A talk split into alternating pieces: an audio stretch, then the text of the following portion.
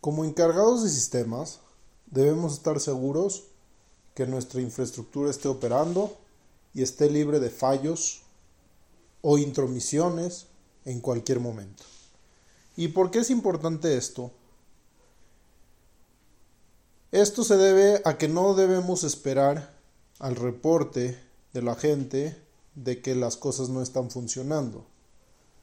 Y sobre todo, cuando ya sabemos que las cosas no están funcionando, saber por qué no están funcionando.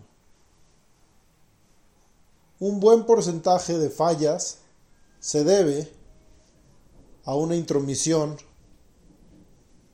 humana, por ejemplo, de que alguien nos atacó o que alguien está haciendo algún mal uso o, por ejemplo, que en ocasiones no hay energía eléctrica o que algún cable se desconectó.